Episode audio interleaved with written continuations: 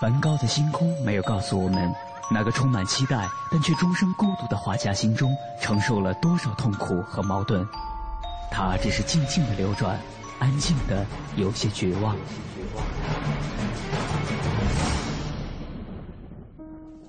莫奈的睡莲没有告诉我们，那个喜爱平静的人在动荡的时代中，心里有着多少的叹息和遗憾。他只是静静的绽放。用柔弱的身躯撑起了整个时代。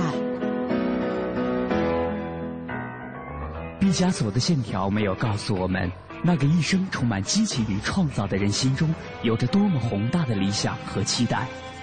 他只是霸道的出现在每一幅画作中，让世界都看到了自己。如果说一幅幅作品是一次次印象，那么这些印象背后的艺术家们。究竟又有着怎样的故事？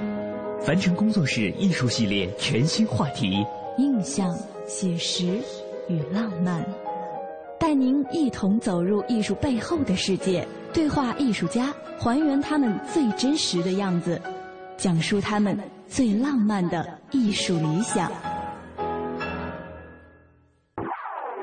本期话题：不断坚持的艺术之路。本期节目嘉宾：赵海。赵海，一九八四年毕业于中央美院附中，一九八八年毕业于中央美院版画系，师从吴长江等老一辈艺术家。毕业后一直从事漆画艺术的创作。很多人提到赵海，都会立刻想起他风格独特、令人印象深刻的漆画作品。在他们眼中，赵海是一位令人尊敬的艺术家。但是，在更多的朋友们眼中，赵海同时还是少年时才华横溢、有些羞涩的学长，青年时长发飘飘、拿着吉他追逐梦想的精神偶像，以及走到漆黑的洞窟中面壁创作、远离人群、坚持自我的知心朋友。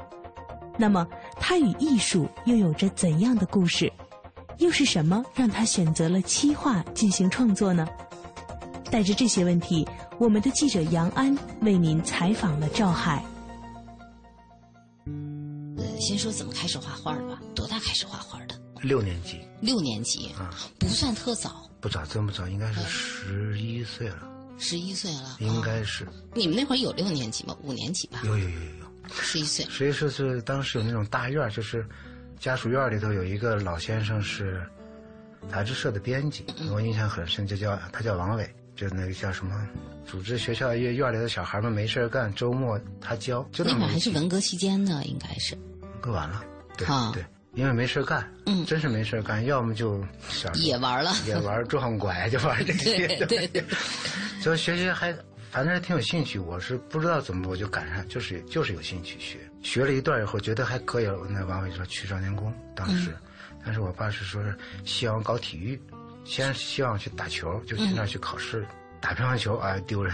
小孩我跟你讲，嗯，跟乒乓球台子一样高的小孩给我打的乱七八糟的，没法玩，我就不想学。后来是在那儿一学就学了三年，还是我觉得在那儿学我还算比较运气，就是好像没有太大的磕磕绊绊，基础打下了。啊，对，虽然很苦，说实话很苦。有多苦啊？讲一讲。他真画不好，理解不了，因为年纪太小，其实是。然后还碰到了严师。他是美院附中毕业的，所以他是一套非常严格的那种教学方法。然后我们野路子上来以后，一下真是理解不了。嗯。就是生生就是靠临临摹背，临摹和背就是唯一的办法，就是这个。所以又怕挨骂，又怕挨训，你知道 那时候都是严师哈。严不是李老师严的有点过了，说实话，真是有点过了。他是太喜欢孩子，所以说管得太严。第一是怕画画时候挨骂，第二是怕交不上作业挨骂，就 这两个。嗯，说实话，每次来上课的时候，其实脑袋发麻的。嗯，就说的严格一点，当时如果拿的画自己觉得还行，好吧，心情还好点。一般来讲都是硬着头皮进来的。回过头来以后很感谢了，但是就是现在都，这都过了多少年了？三十多年。三十多年，也算是比较运气，等于是。美院附中恢复招生第二年，就是正好轮到我，就是第二年我考的，考上了，就等于是一次性就考上。中央美院附中一次就考上了。对对，那还是那三年，虽然说是心里头挺紧张、挺那啥的，还基础打得不错。说实话，现在有些东西还是靠那时候，哦包括在附中的四年，附中的四年，我觉得比美院的四年可能底子打得更严。嗯真正到了美院以后，真是靠自己，因为老师就是每天露那么一个小时的面，嗯要是假如说比较敬业的老师，他就跟他跟他一块儿画，这还行。一般来讲，就每天就那么一个小时嗯，就没了，就是全部都是同学自己。我我就想问一个问题，说你走上这条路，刚才说的挺苦的哈，挺被动的，挺艰难的。这里有没有你自己的喜欢和热爱？怎么就能坚持下来？就是因为喜欢。喜欢其实要不喜欢，肯定不干了，就不学了。这是我觉得兴趣是第一位的，喜欢画画。对，这是肯定的。要没有这个兴趣和这些，那不太可能坚持下来，没有意义的是，一点乐趣没有。就是你画不好吧是痛苦，画好了自己那种高兴的那种劲儿，你要没有的话，那就不太可能能坚持下去。嗯，还是那么小就知道自己喜欢什么了，没得玩嘛，当时我估计要玩的多，我估计不至于。就被分散了对这个注意力。对，因为当时真没什么业余的东西，嗯那只有这觉得这个有点意义。就是你说家里头从上到下范家谱也没有一个就是沾真任何艺术圈的，没有。我见过赵海在少年宫时候画的素描，那是真是属于逼出来的，说实话，严师出的高徒、啊。真是逼出来的。当时觉得自己还挺高兴，其实现在要看那东西还是不行，的确还是不行。就从现在这个眼光来看，嗯嗯，只不过当时我就说嘛，矬子里拔将军就属于这种，就拔出来了。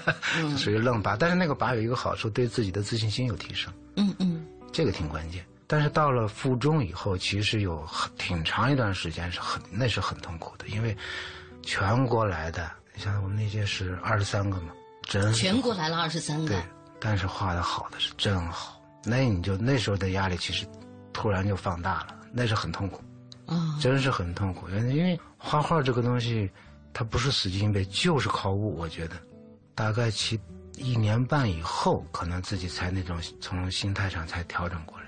就在附中，附中那阵，其实现在想想，回过头去想想，有那么一年多，真是不舒服。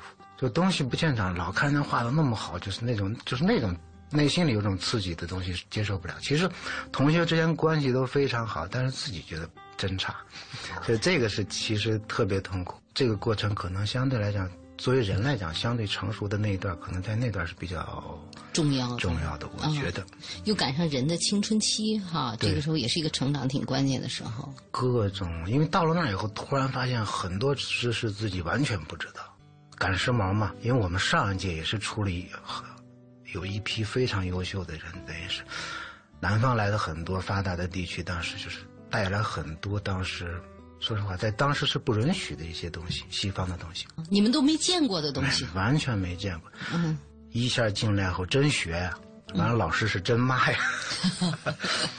那些教学老师他们是他们那套思想就是前苏联的，传统的这套。纯粹传统，什么法国印象派呀、就是所有那些东西就别提。但是我们当时看了以后，觉得真好，真就那么学去了。那老师可真真就急了，急了 急了，因为那就他就认为走的是歪路，跟那套严格的就是就是跟原来少年宫那儿学的那套东西不符了，等于就是。哦，哎，真是那样。那个时期我就觉得，附中开始学哲学，就是、那纯粹是赶时髦，你知道吗？其实完全不懂，就开始看哲学书，完全看不懂，就生看，看到四年级才悟出点东西来。其实，其实真是很在附中读的时候，在美比美院要多得多。嗯，附中那一段就是管理，因为附中管理也是特别的严，早自习、晚自习，嗯。除了有一个有一天放假之外，其他时间是全部都在学校里头，就那么一个小地儿。所以说，附中可能对以后的，就是说，自己里头装的东西啊，我现在感觉有一很大一部分是在那时候积淀下来的。那点底牌是在那时候攒下的。对，因为后来，尤其是离开学校以后，进入社会以后，真是读书的时间是很少很少，嗯，真就是靠那时候那些一些积累，读书对画画有不是对画画有用，是对自己做人有用。那么反过来，这样的对画对画画会有用，它不会直接对画画产生任何东西，不会有。但是你人厚实了，对对呀、画对的，你的理解不一样，理解就不一样了对呀、属于这种。嗯，附中四年，附中它就是四年。等于是探索的这么四年，也是有点。对，因为他是这是刚刚恢复呃附中嘛，一直文革前就停了嘛。嗯嗯。等于憋了这么一批人，正好都，他当时考试是真是挺严的，附中真是挺严的。但是，正好积压了好多，有些年龄其实超了，但是画的非常好的也就进来了。嗯。就那个那种学生同学的，他们的吸收能力就比我们要高得多，那就是完全就。谁是我们让人家拔的往上走，属于这种在跟着人家高手往上走呢？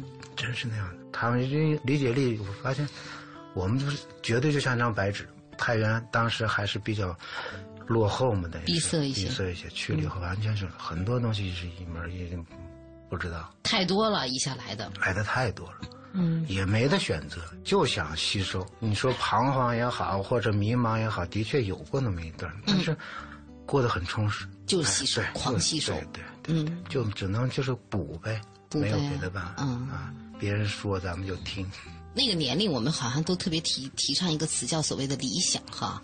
那个年龄，那个阶段，那时候有没有一个？当然，画画这路咱是定了，对。但有没有一个方向，说这个事情上，我将来想成为一个什么样的，或者一个什么样的方向？那时候有有没有想清楚了？真没有。真没有特别就稀里糊涂的，反正就在这条路上走就行。就是说，在画好画好画好，没有别的想法。就画好就行。对，什么毕业以后干嘛，绝没有。没想过。没有，一点都没想过。嗯。包括上了美院也没想过。也没想过。没想过，你这这，所以说属于没脑子，你知道吗？不舒服。不是真的。美院听说你还是很很很。很出色的啊，美院的小歌星呢是吧？所以说不画画唱歌，那段真是玩乐了，属于是。那个，就是因为美院真是属于就是靠自觉，靠自觉，靠自觉也是。老师把他的要求说完以后，那就基本上就不管了。你这张这个课堂作业，你不管是一周也好，一个月也好，他中间只是来指点指点，嗯，其他时间全是同学之间互相影响。嗯，就是这样。所以说，那在美院基本上是去图书馆，还有讲座。哦，对，就这么两个。美院是当时有讲座，讲座比较多。嗯，也还是一个吸收的过程。一样，但是当时到了美院以后，就属于咱们的文化好像似乎有些有些外来冲击的比较明显的时候。嗯，为什么说到唱歌了？当时不是是崔健他们就开始出来了，摇滚的那时候，那帮人跟美院关系还特别的好。能到美院去演出，你知道吗？那时候就这么着，慢慢慢慢啊，包括什么唐朝，就那帮人都属于这种摇滚的。对，中国式摇滚刚出来的时候，真是刚起步当时。嗯，你们就看着这些东西啊。嗯，美院挺时髦的，在北京可能这种艺术类院校里边，可能他们也愿意接触这样的。比较超前的，比较超前，比较超前。像这，尤其像就是说都跑题，就搞摇滚这帮人，基本上都在美院扎的。礼拜六经常礼拜六就在那儿，嗯，有一个食堂嘛，学生会举办什么什么音乐会啊、舞会啊，就是他们来。你什么时候唱过？三年级，在全校。那只能在全校唱。全校太棒了，唱的什么？下场，那时候唱的什么都唱，其实。对，弹吉他。啊，对，还还事儿事儿的，还出到别的学校演出。还去别的学校演出，留的 长发。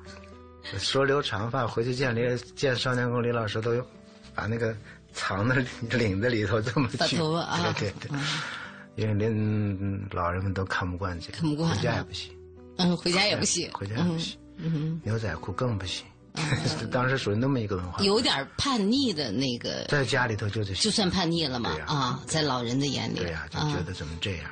奇怪，属于奇怪，因为奇怪，嗯嗯，家里头是老革命出来的，怎么出这么一个人？你怎么就会是一个画画的？怎么会登了舞台呢？那个时候，没有，我在附中就就学吉他，还是说没有什么业余生活，平常是学累了、休息了、放假的，就是正好因为有一两个北京的孩子弹的特别好，嗯，还有就跟他们玩，哎玩。玩玩玩又玩玩上瘾了，属于这种。怎么没走了那条路啊？没有。没戏没戏，没有底子。那个没那个没底子真不行。画画没底子也真不行。但后来发现画画没底子也无所谓。不，有一段这个这个这个艺术就是这样。嗯嗯。真，那就说的太就跳跃了，就到了零几年了。就是咱们艺术市场突然开始爆发的那几年。嗯，其实那几年是我对画画最反感的几年。零几年还是九几年？零几年就开始出现艺术市场，对，就开始什么各种资金进来以后开始炒作的那一开开始的时候，嗯嗯，我就开始彻底就躲开这圈子，不画了，真就不沾了，不沾这圈儿了，就就不沾了，完全不沾了。啊，所以说我就说我是典型一个老派，骨子里是老派，太老。啊，就从当时来讲，就，哎呀，就那种反感，你知道吗？就特别的就不愿意沾这个东西。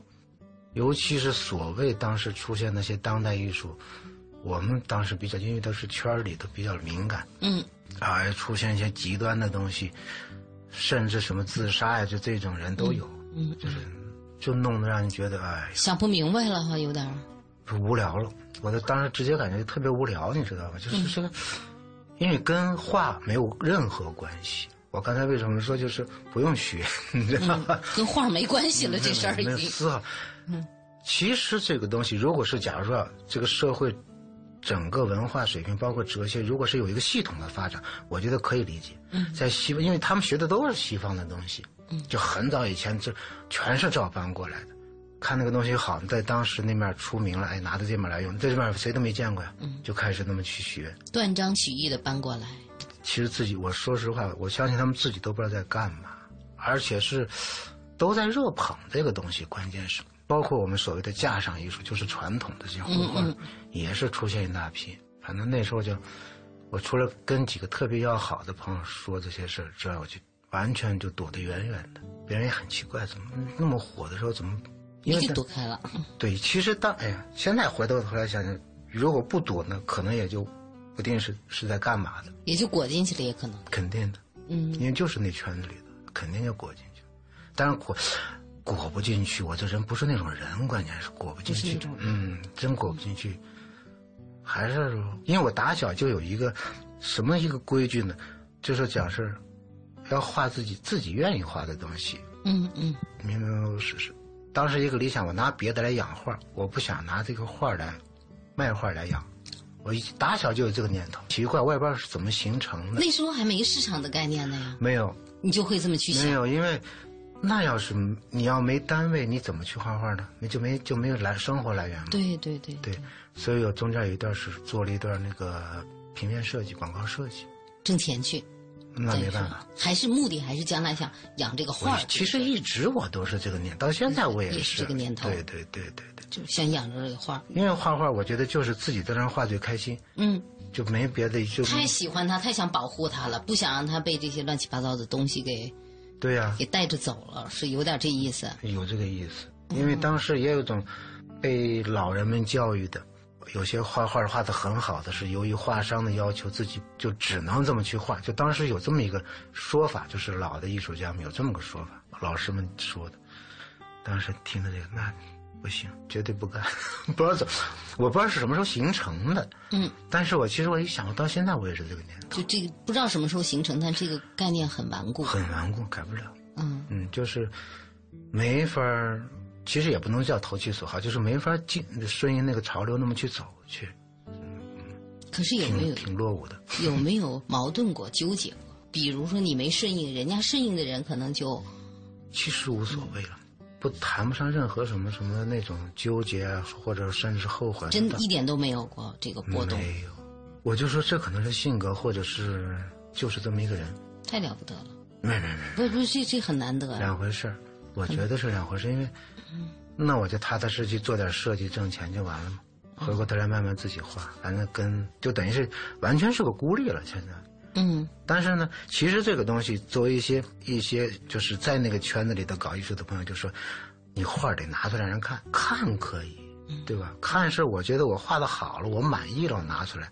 他说那不行，你得跟社会有有他们的见解，就一定要跟社会要有一个交集才行，产生。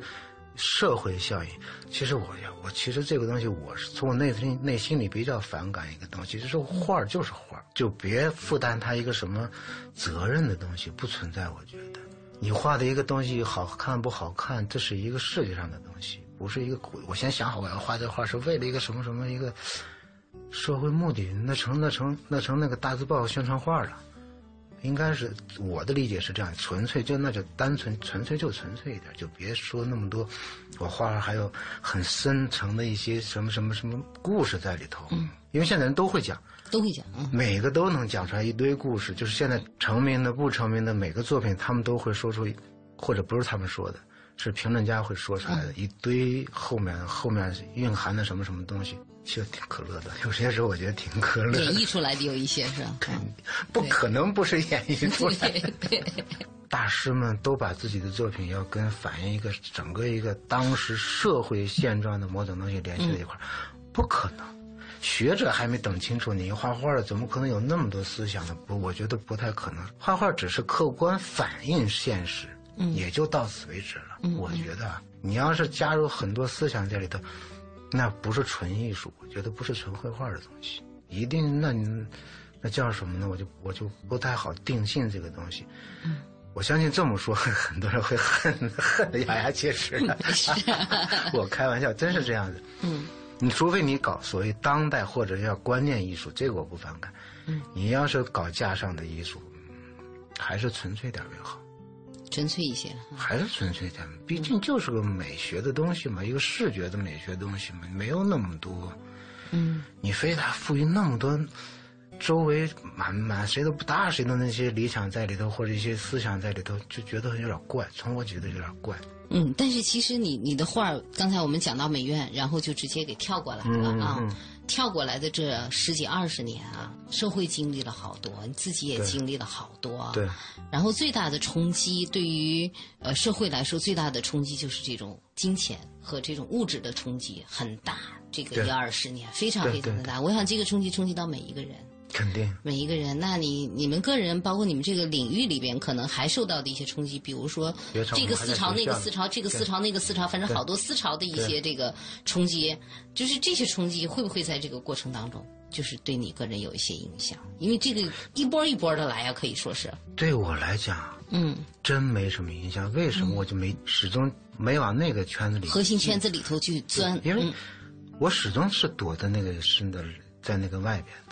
就很自然的就跟那个圈子，就是始终是游离在他们外边，游离在外边，一直是。我还说就不习惯，可能是包括人的性格，性格里边对有这个因素。嗯，就是这样，就是天天那么待着，我就待不住。那你喜欢怎么待着？其实我是特别能一个人待得住的，就一个人我可能待几天都没事天天闹我不行，受不了，受不了。那个咱们老百姓知道的这些大画家里，你觉得你性格上不说作品啊，嗯嗯性格上跟谁接近？天哪！没想过呀，没想过，没想过，没没想。比较毒，反正真是比较毒。嗯，那画儿对你来说意味着什么？因为我问过好多人这个问题哈，有的人说就是一种表达，其实画可能还是表一种表达吧，本质上。肯定是。嗯。而且，但是这个画，我觉得单纯是在哪？这所谓的表达，不是说是，我还是想说，不是什么思想上的一个表达，我觉得还是一个视觉上的一个要求。就是眼睛上要有一个要求，是是要求这个这个满足。首先是要满足这个东西，因为你是要给他看的。我还是抛开那些刚当代观念艺术不说啊，对，我就说架上这种传统的东西，一定是先先满足自自己视觉上看的舒服，最起码。你要不就让实际上特别不舒服。假如你要你有这个，你是这个目的也行，嗯，是满足这个东西。别的我想想，内心的东西了，感情的东西呢？因为感情东西和思想东西感情东西应该是。那都是属于是不知不觉之中在里头掺杂的，我觉得是。不知不觉，不知不觉，对，不可能是我我要刻意的，我这段感情不好我去画画，画不了画那种状那种状态下不太可能，嗯，因为很明显分人啊，有的人喝醉了能画画，有的人是绝不可能喝醉了画，嗯，这还是可可能跟个体不太一样，我觉得再有感而发，他也是通过眼睛去看，你就同样画一个杯子，你说你每个人赋予的所谓的。情感是不一样的，那其实是视觉上的东西。你说内心的东西，完全就是融在这个这这这个画笔上了。对于赵海来说，一开始选择艺术是出于兴趣，但是渐渐的，这种兴趣变成了一种压力，让他甚至开始遗忘了最初的快乐。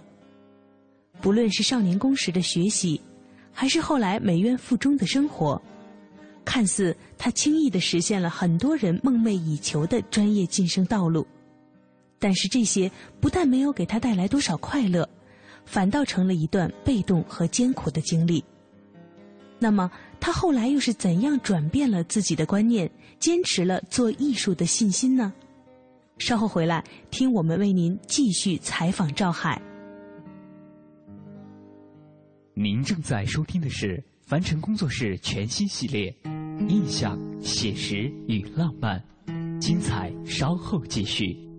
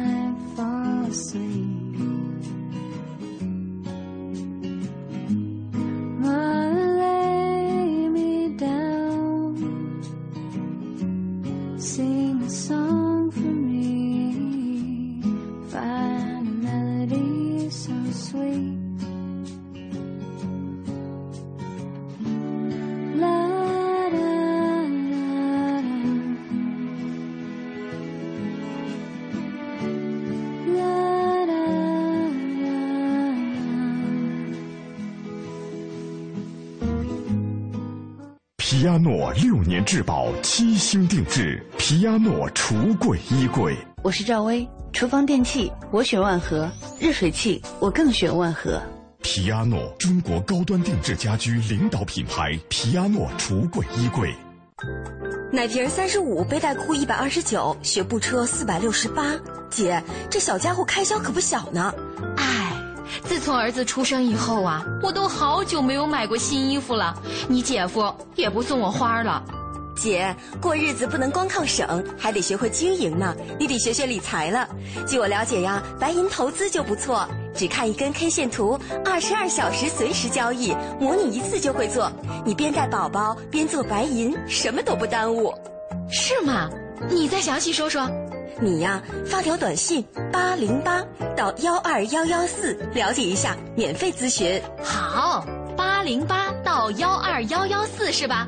我现在就发条问问。白银投资让你的生活更美好，发送短信八零八到幺二幺幺四，发送八零八到幺二幺幺四，免费开户做白银。投资风险需谨慎。中国广播音像出版社隆重推出的《中国广播经典系列朗诵 CD 光盘》，既有夏青朗诵的唐诗三百首，也有方明的播音作品专辑，还有集合齐越、葛兰、雅坤、于芳、姚科等中央人民广播电台老中青三代播音员精心演绎的配乐朗诵光盘、中外名篇经典诵读和红色经典作品朗诵。朗诵作品风格多样，赏心悦耳，是中国朗诵艺术的优秀典范。产品均随碟附有作品原文，是学习、欣赏和正音的难得佳品。欢迎登录中国广播网查询，咨询电话：零幺零八六零九二五幺幺，零幺零八六零九二五幺幺。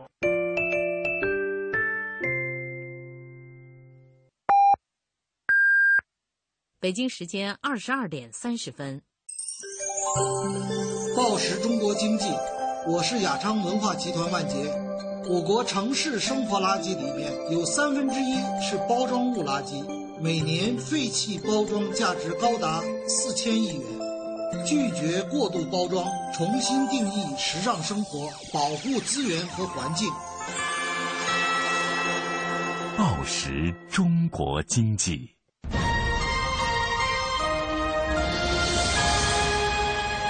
经济之声，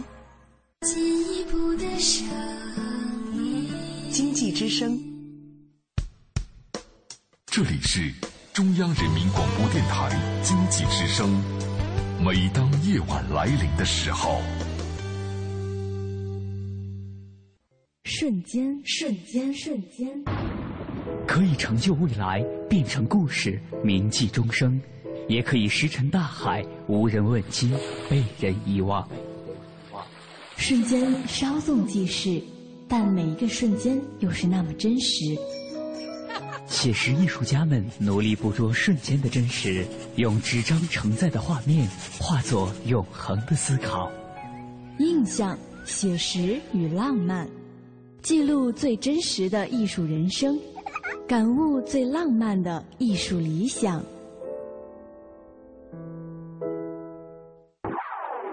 本期话题：不断坚持的艺术之路。本期节目嘉宾赵海。不论是中央美院还是美院附中，对于许多立志从事艺术创作的孩子来说，都是梦寐以求的目标。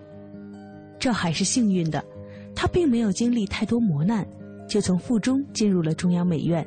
但是，这并不代表他没有困惑。事实上，在这段看似一帆风顺的经历背后，赵海的内心却充满了疑问和困惑：未来究竟该做些什么？艺术又是否能够成为自己一生追求的目标呢？我们的记者杨安与赵海一起回顾了他那段迷茫的日子。回到那个美院的，美院毕了业以后是工作了，工作找工作了，找了找了。哦，踏踏实实的有份能够养自己的事儿。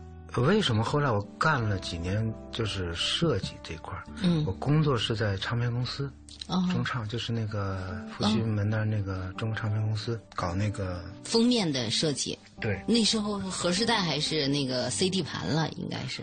CD 刚出来，哦，还有那个大胶片的。胶片的。对，但是盒带是最多。但是这个就说学过画画的人上班是简直是，对自己是个折磨。对招进去的领导也是个折磨，你知道吗？他们说艺术家就是一群不想上班的人。所以说当时还托的熟人这么进去的，你知道吗？说找个地方先待下来就完了。先把档案户口过去。没想过别的，结果去了，实在觉得太不好意思，给他整的，也没有那叫什么停薪留职，当当时已经没了。嗯。嗯，领导一一气之下不跟我签合同了，太散漫了是吧？太散漫了，但是不耽误活只不过就是没法卡点上班，就这么简单。开会没法按时开会，一听开会肯定请假，绝对会。因为开会你也不会说什么，你完全是个受折磨的一个状态，属于这种。嗯。出来以后，不过也挺运气，在当时就认识了一些搞音乐的朋友，作词作曲什么三宝啊，就这帮人等于是。嗯，跟他们有一段跟他们混得很近等于是就是做他们那个当时香港那个叫公司叫大地唱片啊，做的校园民谣，我不知道你有没有印象？就是整个那校园民谣是我一套一把设计的哦，啊是那样子，跟那帮人当时混得很比较近，就整个他们的这个包装的一些东西啊，是这样，做了那么几年那个。还还事事的假装做公司的，发现根本不是那料，还自己整一公司哈。最后还是不行，就是还是要回到画画，还是要回，还是得就是怎么做都不可能断了这个念想，就是一定要回来回到画画，这是肯定的。中间只不过是断断续续，不像现代式或者刚开始天天那么去画去。嗯中间那段就是干干这个干干那个，烦了的情况下画画画，属于这种。等于是说画画这个东西，你手上这点记忆哈，被你分成了两个部分。一部分，比如说你做做唱片的包装啊，做做什么是用来当营生使了。对。啊，一部分呢，还是你喜欢做的这件事儿。对。这两个事儿实际上还就是营生和你喜欢做这还是没有完全统一的。这个时候。统一不了。统一不了。就永，我觉得永远统一不了。永远到现在也没统一。统一不了，统一不了。嗯。因为为什么我就说是统一不了？就是你要。搞设计呢，按道理来讲，纯粹的是就是一个，就你说的是一个，叫什么营营生，对营生。那你就应该听客户的，对不对？对，至少至少首先要服从客户。对呀，对呀。那你这个东西就麻烦了，画画又画画，恰恰就没法服从，就这个问题，所以那也干不了。也干不了。至少是干的不是特愉快。你要说是真挣钱，你就不不想了。行，你客户说什么，我的我怎么做，其实更省事儿。还是有你自己的固执的、坚持的一些东西。对，就是除非这个客户特认同你，他不管，嗯，这种客户他可能就比较开心。否则的话，就那简直是一脑门，也是天天一脑门的官司，属于这种。你的这个固执看起来挺统一的，但是在现实里边，由于要跟现实，你你要活着，你要生存，你还要活的还得稍微差不多一点哈。那么这个时候可能就会让你纠结起来了吧？本来是挺统一的一件事儿，会不会有一些冲击在里边？你说具体的问题上肯定会有，具体的事情上是有，肯定会有，嗯啊，但是始终那个就是我刚一开始刚开始说的这种，绝对不。我也不知道很奇怪，什么叫不拿画养画？我到现在我我也不懂，不知道什么形成这么一个想法，就是我不能靠卖画来，为了为了养活自己去卖画，属于这种。嗯，我不知道是不是这个东西。你说清高不是，绝不是清高，说不上来。真的我也我也解释不清楚，解释不清楚这个道理。你说不想卖不是，但是呢，就比方说，我这个作品我特别喜欢，如果有人想买，我是希望卖给一个懂这个画的人，最起码。嗯嗯嗯，要不然的话，真就没什么没没什没没什么乐趣。跟孩子似的，嫁也得嫁一个真正喜欢这孩子的人。他完全看不上嘛。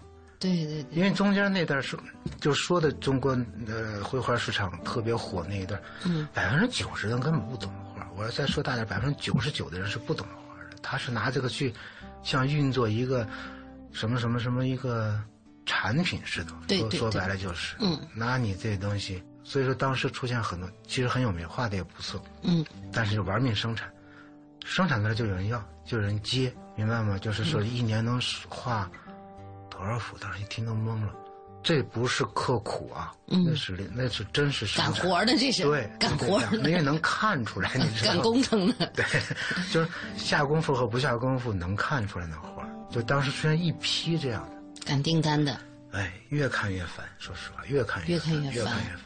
嗯，那一波出来的，特别特别让我佩服的有就那么几个，就那么几个，因为我我比较了解他们的东西，或者有些不了解，但是我看画能看出来，他还是真是经过自己在做的啊，不是赶出来的这种。那有些就是可以说不是自己画，那真是就是有点像生产，就很容易。就是独特性和可复制性的这种东西还是能看出来的。有些画他不可能让让所谓的助手来画，画不了。或者要让作者去画一，真能看出来，真能看，真能看出来。其实也都无所谓了，因为接单只要有人愿意接，那行，那那那只能说那人他有他的一个目的去运作这个事情。嗯嗯，要看开了，真是无所谓，我觉得。但是我我觉得这个东西不是中国一时的吧？可能你放大到可能未来很长时间还是这样一个状态。另外，即使是世界的这个这个。整个这个艺术的大的圈子里边，这个现象还是有，就它不是不是说整个笼罩的，但是它还是有的。就是近些年，就咱们说所谓的老牌的这帮强国，嗯，他们的资本运作需要这么去做。我不太懂他们的热钱那叫，对，就是就是那么一一一笔钱，就是要炒。我当时看了谁的一个文章，过了第一波那个热潮之后，嗯，还还是过了第二波。英国的一个什么什么基金就找他，他说我这四千万英镑，嗯，到中国是两年还是多少年？就是要求一个什么什么指数，我不太懂啊。反正你给我找这么细，哎，你就你就给我做，哎，给他做起来。就是假如可能是从一块炒到十块，就这么一个，我不太具体。这个人还特学术，他说已经都推过两轮了，没有那么多好东西，中间只出来一两个、两三个像样的东西。他说这我不接这事儿，他就没做。在他们本国，我相信他们不会这么做。有钱人也比较理性，不像咱们这儿，嗯，就是那两人爆发程度太快，可能所有人都有那个心态。我觉得，嗯嗯嗯，从没钱要挣钱的，或者从有钱想再翻翻倍的这种人的心态，全是那种跟炒房子是其实一个道理嘛，一个道理，一模一样的，就是那样的。当然，你被炒了，挣了钱了，这不是坏事但是对这个所谓的艺术这个市场来讲，其实可能这个过程是个必须的，但是。我就说，只能经过若干年以后回过头来看这一段是个什么状况。假如说中间有些人慢慢慢慢成熟了，我相信有些人他们也会痛苦，跟钱多钱少两回事我觉得，真正你说，可能有些人再过上几年，他真的就画不了。我就我我相信肯定有这种人，他画不出来了，画不出来了，一定画不出来，肯定有，因为当时出现一批那种画，看你不可思议。当时只要恨不得就是你有画就能炒，就属于 这。他就能卖，你只要个人的名气炒在那儿，你只要是在你名下的都能炒起来你没名气，当时都能行。当时都是没名气炒起来的。炒起来，明白吗？当时都是没名的，往就是。往起炒。就瞬间一年之后就出现一批好像全是名人的这种，当时以前有名的就那么几个，没有几个，就经常的哎出来个新人，哎出来个新人，就这种。没急过那种情况下，你没急过？没有，我不跟你讲，那道那个心情还没有，还说不好听，这真是有点躲。我觉得就是也有点太单纯，就觉得这个圈子不应该这样子，就属于这种。我觉得啊，就是如果是稍微说的简单点，可能是因为这还参加过几次这种所谓的这种展览，当时七九八刚刚开始的时候，嗯。哎呦呢，那展览就天天是一个挨着一个去，看的你都想吐了，就没意思。因为当时去酒吧租房子，真便宜。嗯，我们好些认识的朋友都在那租。我本来当时想租来着，但是看完以后就真就就躲开了，真就躲开了，就没有顺应历史潮流。那你的潮流往哪儿走啊？看吧，我觉得怎么在还得再过十年以后才能看到的。我觉得自己的潮流。现在是做漆画。对，漆画和一些画一些油画，画一些漆画可能是现最近这至少是五年之内的一个比较重点。为什么会就做了这？这个是太偶然了，因为因为画画的基本上都去过敦煌，没有没去过的。对。但是我对那儿的那个就是有种情节很怪。我最早是八七年去的敦煌，那完全就是就西北那个土坯的那种房子，就是完完全就是。没有那个城市的样子，城市里就是土坯房子。可是那个是很本色、很原汁原味的那个啊，对，感觉对，嗯，就是那样子的，也没没得吃、没得喝，就那种。但是因为敦煌有一个，他们叫敦煌班嗯，就招就招了那么一波三十个人学绘画的，就是要临摹临摹壁画的，嗯，到美院来进修。结果我就我们几个有那么几个人跟他们就处的关系特别的好。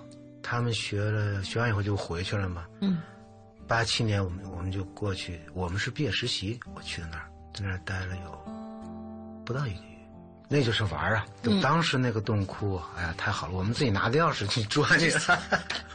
哎呀，现在想想是还是不懂事，当时还是没看好。嗯。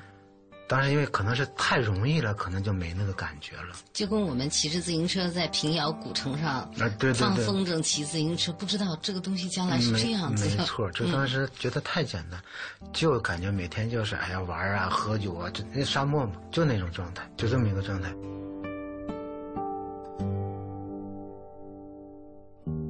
敦煌是古代丝绸之路由中原通向西域的咽喉之地。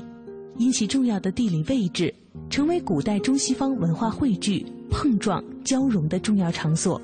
位于丝绸之路上的敦煌莫高窟，是中国现存规模最大的佛教石窟寺，是历史最悠久、保存最完整、内容最丰富、艺术最精美的佛教艺术遗址。敦煌石窟艺术绵延千年，内容丰富，数量巨大。其艺术形式既继承了本土汉晋文化传统，又不断接受融合域外印度、中亚、西亚的艺术风格，向人们展示了中国艺术与西域艺术往来交流的历史，展示了佛教艺术史及其中国化的渐进历程。在这个世界艺术的宝库中，赵海感受到了什么？他又是为什么最终选择了漆画呢？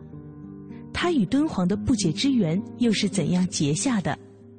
在明天的节目中，我们将带您继续采访赵海。